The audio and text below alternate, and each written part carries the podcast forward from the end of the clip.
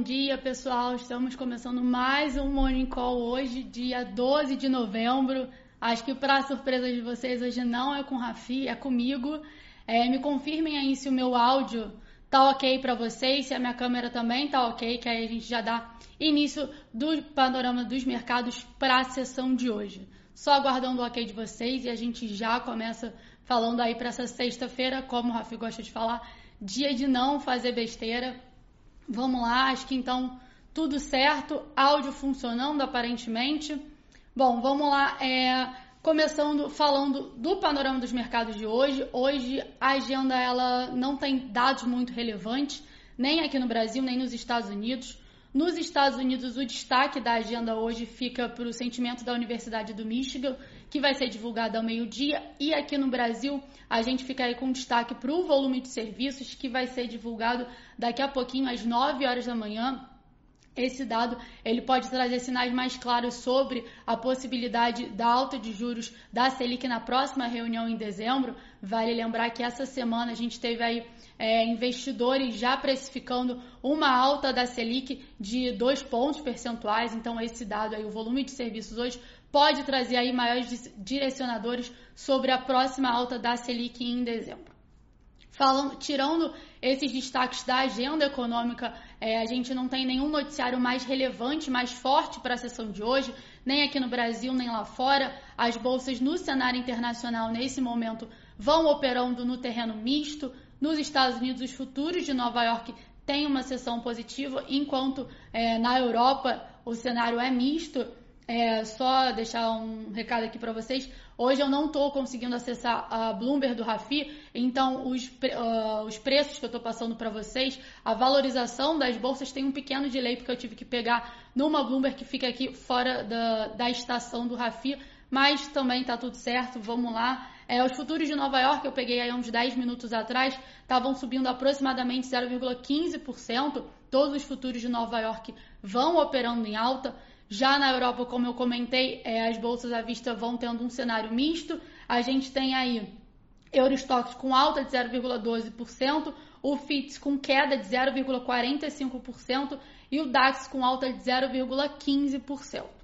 Em relação às commodities, elas vão operando em queda, mas ainda assim leve queda. O minério de ferro é negociado em Dalian com vencimento para janeiro de 2022, né, a cotação em dólar vai mostrando uma leve queda de 0,3%, queda também para o petróleo, petróleo Brent caindo aí aproximadamente 1,5%, com os investidores temorosos que o presidente dos Estados Unidos possa vir a intervir nos preços da commodity.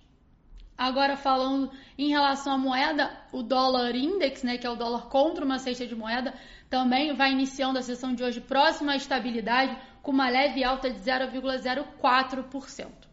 Em relação aos rendimentos dos títulos do Tesouro Americano, ontem o Rafi comentou com vocês, ontem foi um meio feriado nos Estados Unidos, então a gente é, não teve negociação dos títulos. Eles voltam a ser negociados hoje, vão operando aí em alta, ainda repercutindo a inflação acima das expectativas nos Estados Unidos, o CPI, que foi divulgado na, na última quarta-feira. Bom, esses então são os destaques é, de hoje. A gente pode como pode perceber, não tem nada mais relevante, principalmente na agenda internacional. Então, aí, aproximadamente próxima estabilidade, um cenário misto lá fora. Passando para o cenário local, o Ibovespa ontem teve um bom movimento de alta, acumulou seu quinto pregão consecutivo de alta e, pela ótica da análise gráfica, conseguiu romper uma importante barreira que ficava ali na região dos 107 mil pontos. Mais à frente eu vou mostrar o gráfico para vocês. Esse ponto vinha enfrentando dificuldade, sempre que testava ele não conseguia superar, mas na sessão de ontem superou essa região e agora tem espaço aí para dar continuidade ao seu movimento de repique.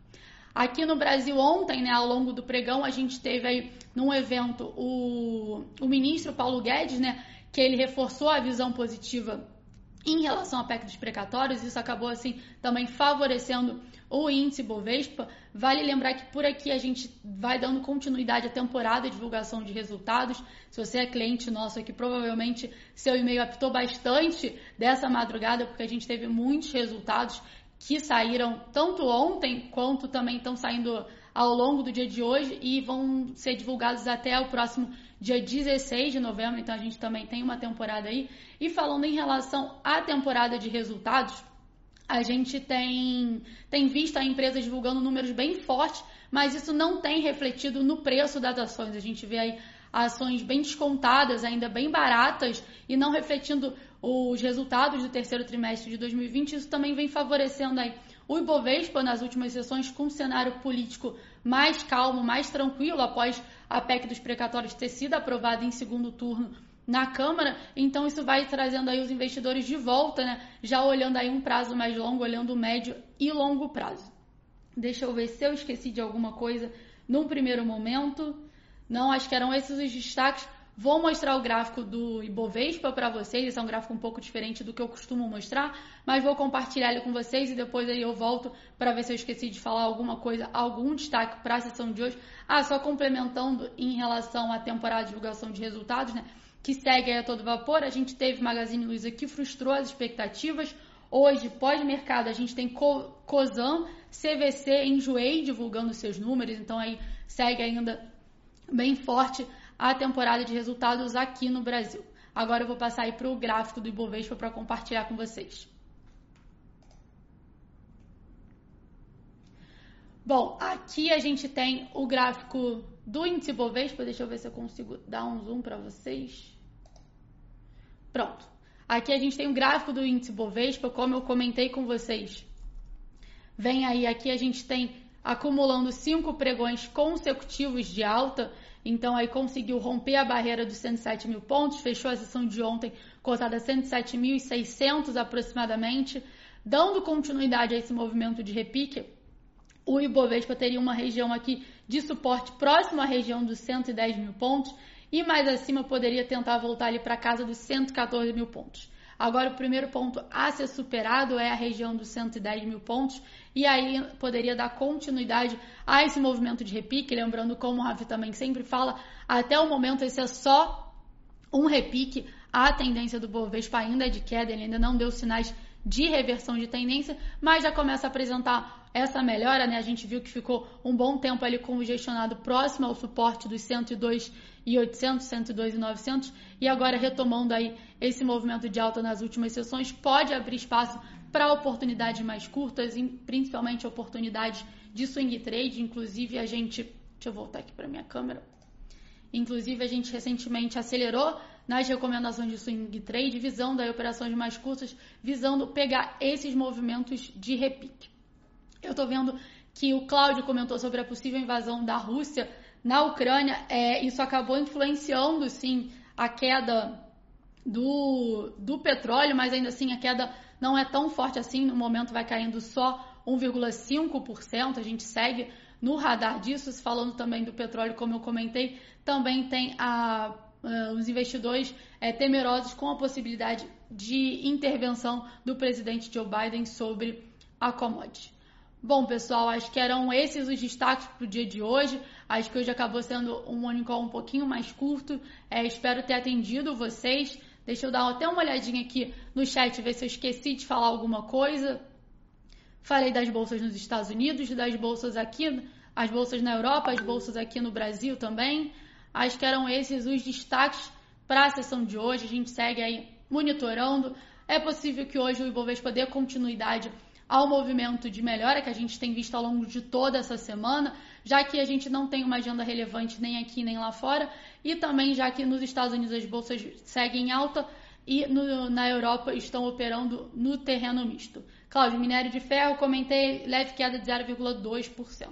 Só um lembrete antes de encerrar aqui para vocês, é a gente não, segunda-feira é feriado aqui no Brasil. Segunda-feira, 15 de novembro, a gente não tem pregão. Então assim, a gente vai ter um final de semana prolongado. A bolsa volta a funcionar na próxima na próxima terça-feira, dia 16. Então a gente espera vocês aqui dia 16 de de novembro.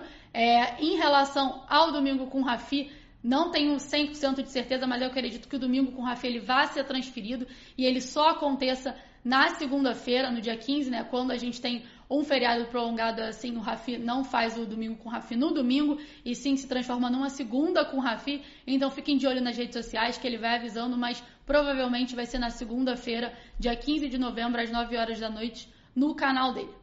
Bom, pessoal, espero ter contribuído aí para esse panorama dos mercados na sessão de hoje. Sexta-feira é dia de não fazer besteira, um dia friozinho aqui em São Paulo. Eu desejo para vocês um excelente pregão, um ótimo final de semana e feriado e até a semana que vem.